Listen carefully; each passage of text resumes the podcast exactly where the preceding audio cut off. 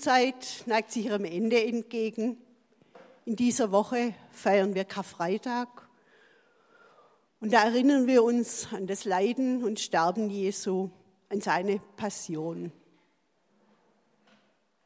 Passion hat zwei Bedeutungen. Zum einen bedeutet Passion das Leiden Jesu. Und zum anderen steht im Duden, dass Passion Leidenschaft bedeutet.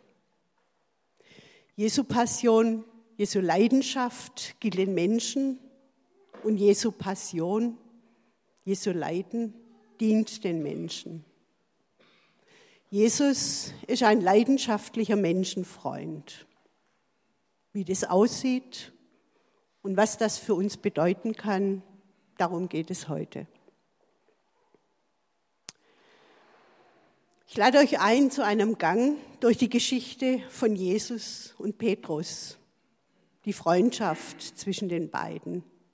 Da gibt es einige bemerkenswerte Begegnungen, die wir miteinander anschauen werden.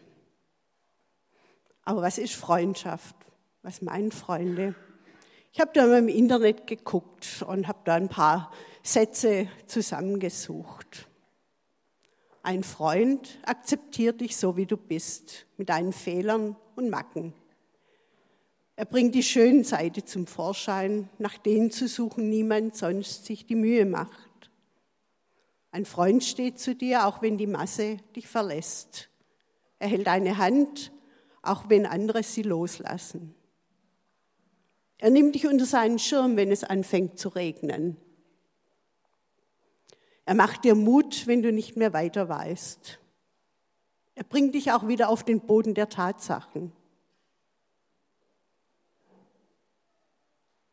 Und eine Freundschaft besteht nicht nur aus guten Zeiten, denn erst in schlechten Zeiten siehst du, wer dein Freund ist und schon immer war.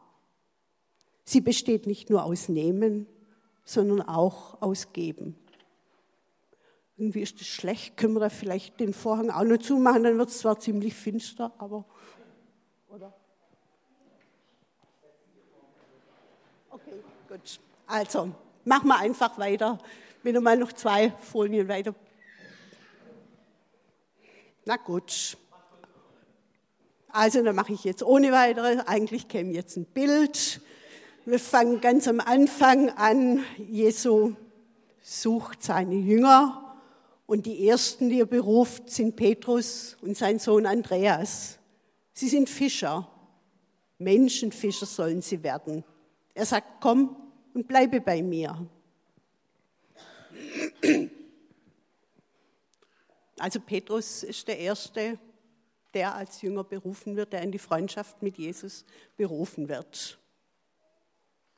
Die nächste Geschichte. Die Jünger sind mit Jesus unterwegs. Sie sollen mit dem Boot über den See fahren und Jesus bleibt zunächst zurück. Das Boot ist weit vom Land entfernt in Sturm und Wellen. Da kommt Jesus über den See. Die Jünger haben große Angst. Jesus sagt, erschreckt nicht, ich bin es. Petrus antwortet, Herr, wenn du es bist, befiehl mir über das Wasser zu dir zu kommen. Jesus sagt, komm. Da steigt Petrus aus dem Boot, geht über das Wasser und kommt zu Jesus. Aber auf einmal merkt er, wie stark der Wind ist und bekommt Angst. Er beginnt zu sinken und schreit, Herr, rette mich. Sofort streckt Jesus ihm die Hand entgegen und hält ihn fest. Du hast zu wenig Vertrauen, Petrus. Warum hast du gezweifelt? sagt er. Die nächste Begegnung. Jesus ist mit seinen Jüngern unterwegs. Da fragt er sie, für wen halten mich die Leute?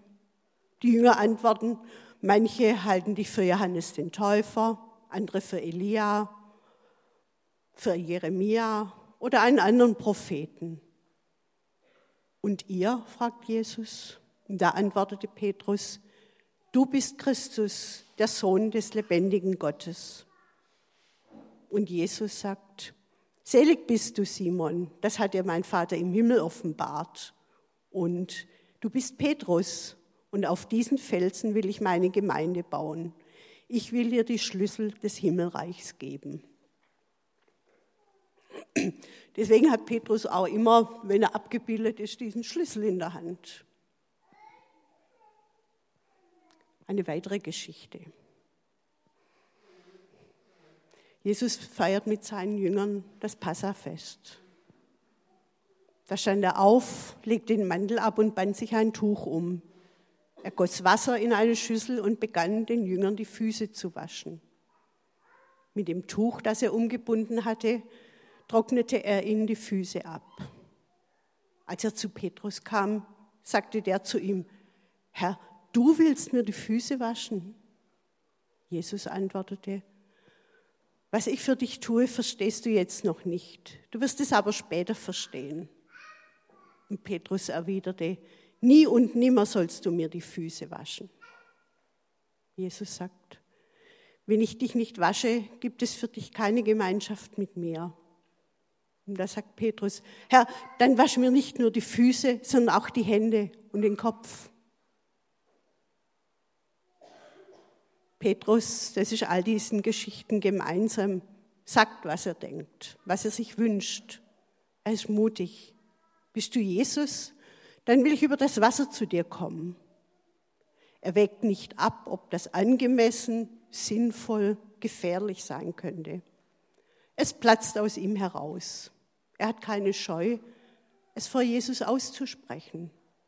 Er ist so, wie er ist. Als er zu sinken beginnt, schreit er, Herr, rette mich. Wenn Petrus auf die Frage, für wen er Jesus hält, antwortet, du bist Christus, so kommt das aus tiefstem Herzen. Da hat er etwas erkannt, er spricht es aus und steht dazu.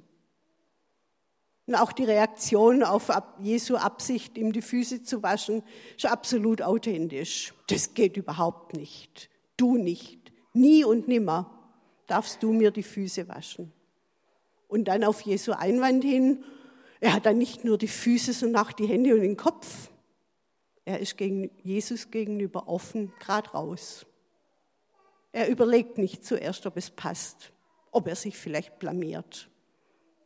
Er fühlt sich von Jesus angenommen und akzeptiert, so wie er ist.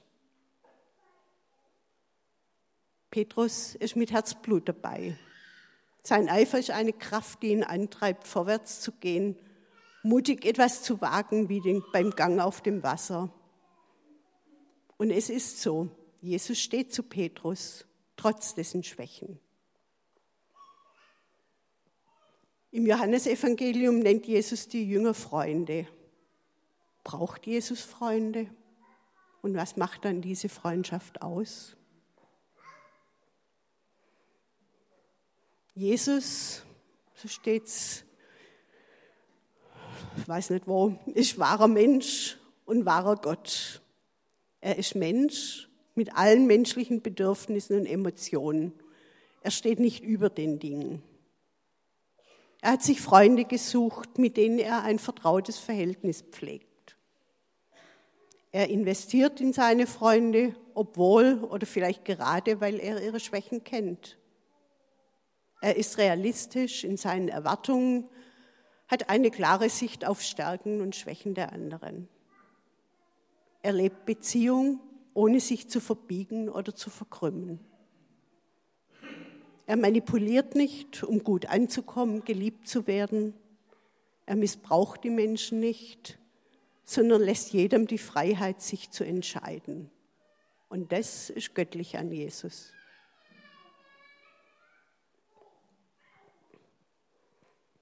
Jesus ist jemand ohne eigennützige Motive. In der Versuchungsgeschichte Jesu geht es um die Frage, was ihn antreibt. Und in Gethsemane kämpft er mit seiner Angst, um dann Gottes Willen zu akzeptieren. So ist Jesu Motiv zum einen der Gehorsam gegenüber Gott und zum anderen die Liebe zu den Menschen. Jesus lässt die Jünger in seinem Leben teilhaben. Wer drei Jahre gemeinsam durch die Lande zieht, der kommt in eine intensive Beziehung. Und Jesus ist der verlässliche Teil darin. Er erklärt ihnen seine Berufung, seine Aufgabe, seine Vision. Ihr seid meine Freunde, denn ich habe euch alles mitgeteilt, was ich von meinem Vater gehört habe, sagt er.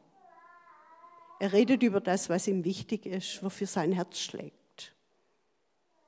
Die Jünger verstehen ihn oft nicht, aber Jesus hält trotz ihrer offensichtlichen Schwächen an ihnen fest.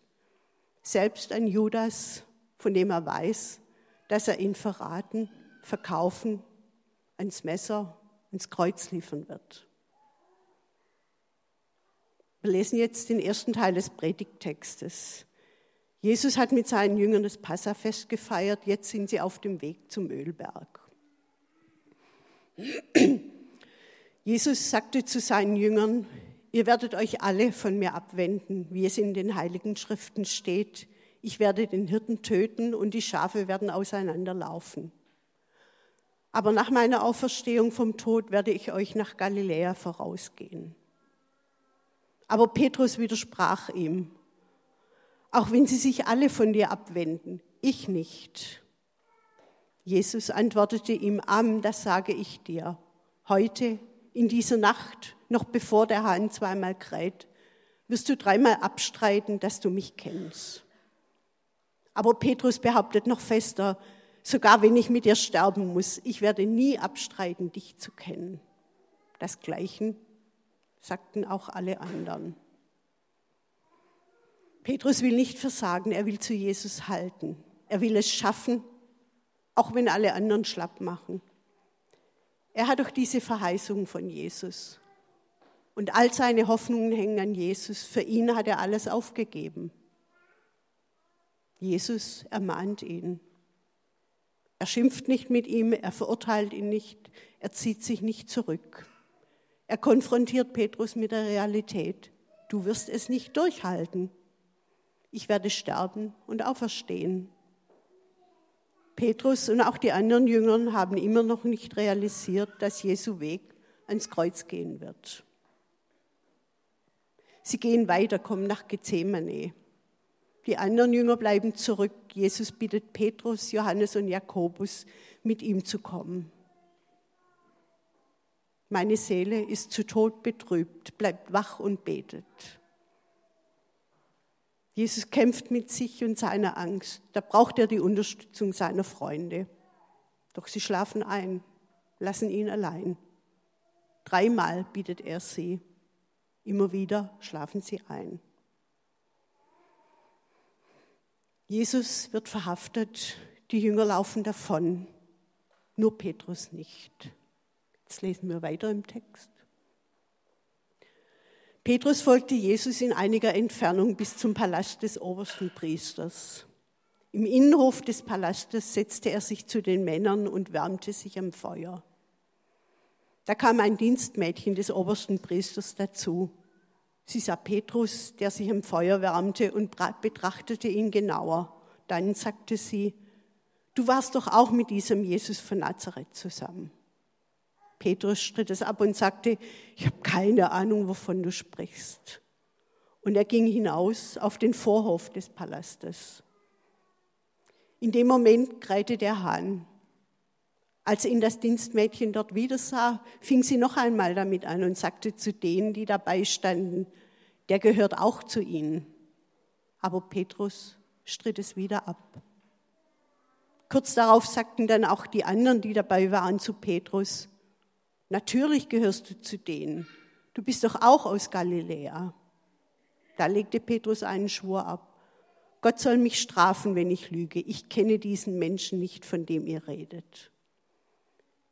In demselben Moment krähte der Hahn zum zweiten Mal. Da erinnerte sich Petrus an das, was Jesus gesagt hatte.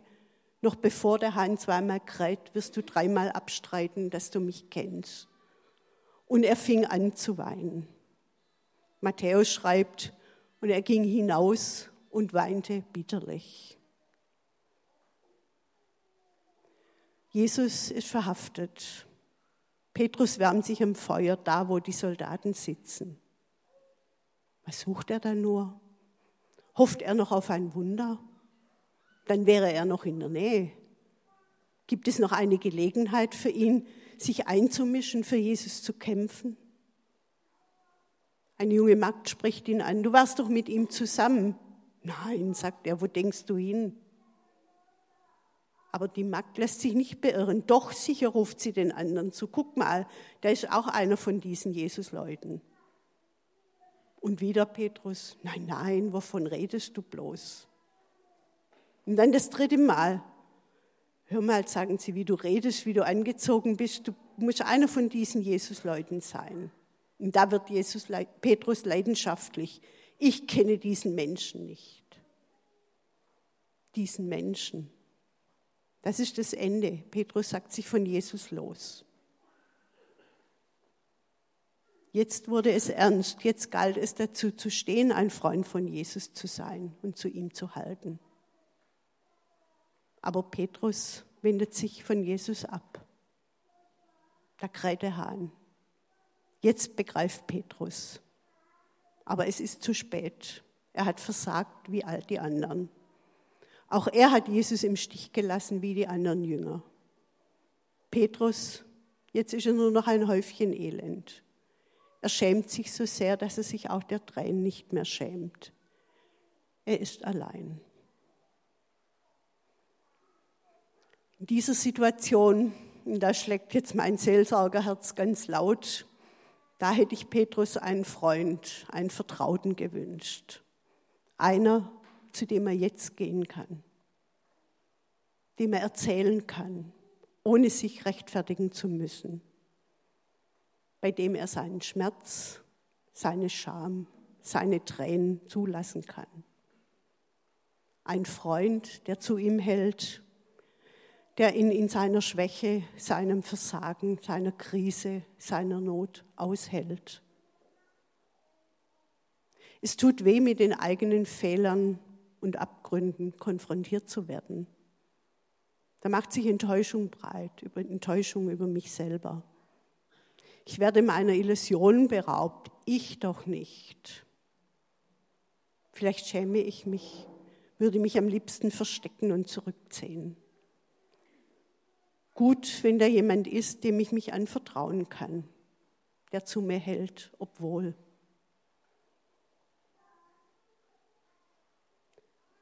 Jesus ist ebenfalls allein, verlassen worden von seinen Freunden. Am Kreuz schreit er seine Einsamkeit heraus. Mein Gott, mein Gott, warum hast du mich verlassen? In dieser Einsamkeit hält er an der Beziehung zum Vater fest. Und sie gibt ihm einen Anker.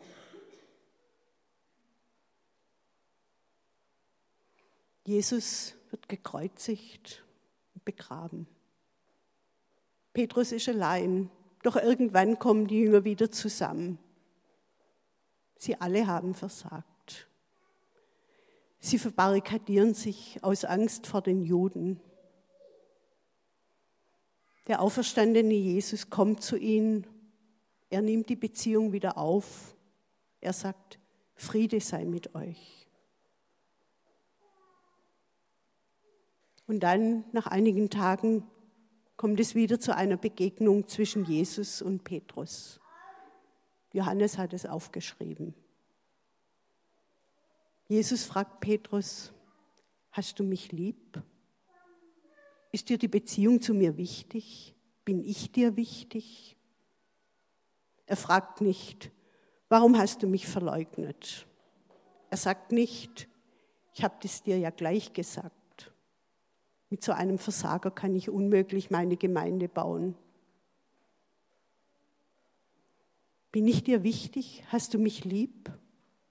Dreimal fragt Jesus, so wie die Magd dreimal fragte. Da wurde Petrus traurig, weil Jesus ihn zum dritten Mal gefragt hatte, hast du mich lieb? Und er antwortet, Herr, du weißt alles, du weißt, dass ich dich lieb habe. Jesus hält an der Beziehung zu Petrus fest, stellt sie von seiner Seite aus nicht in Frage. Trotz Petrus Scheitern bestätigt Jesu die Verheißung für ihn. Denn der Mensch Petrus ist ihm wichtig. Folge mir nach, sagt er, bleib an mir dran. Ja, was macht einen Freund aus? Von wem können wir jetzt lernen? Ich denke, sowohl von Petrus als auch von Jesus. John Ortberg beschreibt in einem seiner Bücher Freundschaft als eine Beziehung auf der Basis von vertrauender Verletzlichkeit, und verlässlicher Treue. Vertrauende Verletzlichkeit. Jesus hat sich verletzlich gemacht, indem er sich auf Petrus und die anderen Jüngern, auf die Menschen überhaupt eingelassen hat. Jesu Passion, seine Leidenschaft für den Menschen und seine Passion, sein Leiden für die Menschen. Na, nochmal. Jesu Passion, seine Leidenschaft gilt den Menschen und seine Passion, sein Leiden dient den Menschen. Er ist verletzlich geworden bis hin zum Tod am Kreuz. Er hat sein Leben für die Menschen hingegeben. Und sein Vertrauen setzt er auf Gott, den Vater. Petrus hat Vertrauen zu Jesus, auch wenn sein Vertrauen manchmal nicht genügt. Er ist so, wie er ist. Immer wieder hinterfragt ihn Jesus, du hast zu wenig Vertrauen, du wirst es nicht durchhalten. Aber Petrus macht weiter. Und nach der größten Krise, als er Jesus verleugnet, gibt ihm Jesus die Möglichkeit zu einem neuen Anfang. Er wird wieder scheitern und kann wieder neu anfangen. Das kann uns helfen, die Freundschaft mit Jesus zu leben im Wissen, dass wir scheitern werden und wieder neu anfangen können. Und es fordert uns in der Beziehung mit unseren Freunden heraus, mit ihrem und unserem Scheitern barmherzig umzugehen. Jesus sieht die Stärken von Petrus, seinen Mut, seine Leidenschaft, seinen Eifer. Und er sieht, was daraus Gutes werden kann. Und Jesus bestärkt Petrus, dran zu bleiben und sich einzubringen. Das andere ist diese verlässliche Treue. Da ist Jesus Vorbild. Er hält an Petrus fest. Er sieht seine Stärken, sein Potenzial, das, was ihn ausmacht. Jesus ist realistisch, aber er geht nicht auf Distanz. Er sagt uns seine Treue zu. Auch wenn wir untreu sind, bleibt er doch treu. Und er hält bis ans Ende der Welt zu uns. Es geht aber auch um die Freundschaft untereinander. Wir sollen ja in dem Dreiklang leben von der Beziehung zu Gott, zu uns selber und zu den anderen. Ich brauche Freunde. Ich muss Freundschaften bauen und pflegen, damit Vertrauen entstehen und wachsen kann. Nur wenn ich dem anderen vertraue, kann ich mich verletzlich machen und meine Schwäche und Bedürftigkeit zeigen. Nur wenn ich sicher bin, der andere lehnt mich nicht ab, verurteilt mich nicht, geht nicht auf Distanz, kann ich mich öffnen und über meine Gedanken und Gefühle reden, habe einen Vertrauten in der Not. Ich kann den anderen ermutigen in seinen Stärken, die schönen Seiten zum Vorschein bringen, ihn darin begleiten, dass das gute Potenzial in ihm zur Entfaltung kommt. Auf der anderen Seite muss ich verlässlich sein, nicht bei der ersten Schwierigkeit in der Beziehung auf Distanz gehen, den anderen fallen lassen. Ich bin herausgefordert, mit dem Scheitern des anderen und meinem Scheitern barmherzig umzugehen. So versorgt kann ich die Herausforderungen des Lebens angehen, mich mit meinen Stärken und Schwächen einbringen ich darf wie Jesus eine Leidenschaft für andere Menschen entwickeln im Wissen, dass mir Leiden nicht erspart werden wird. Aber ich darf sicher sein, dass Jesus treu zu mir steht. Amen. Ich möchte noch beten. Jesus, danke, dass du uns Freundschaft vorgelebt und uns eingeladen hast, dein Freund zu sein. Hilf uns, diese Freundschaft zu pflegen und uns immer wieder neu darauf einzulassen. Schenke uns gute Freunde und befähige uns, für andere gute Freunde zu sein. Amen.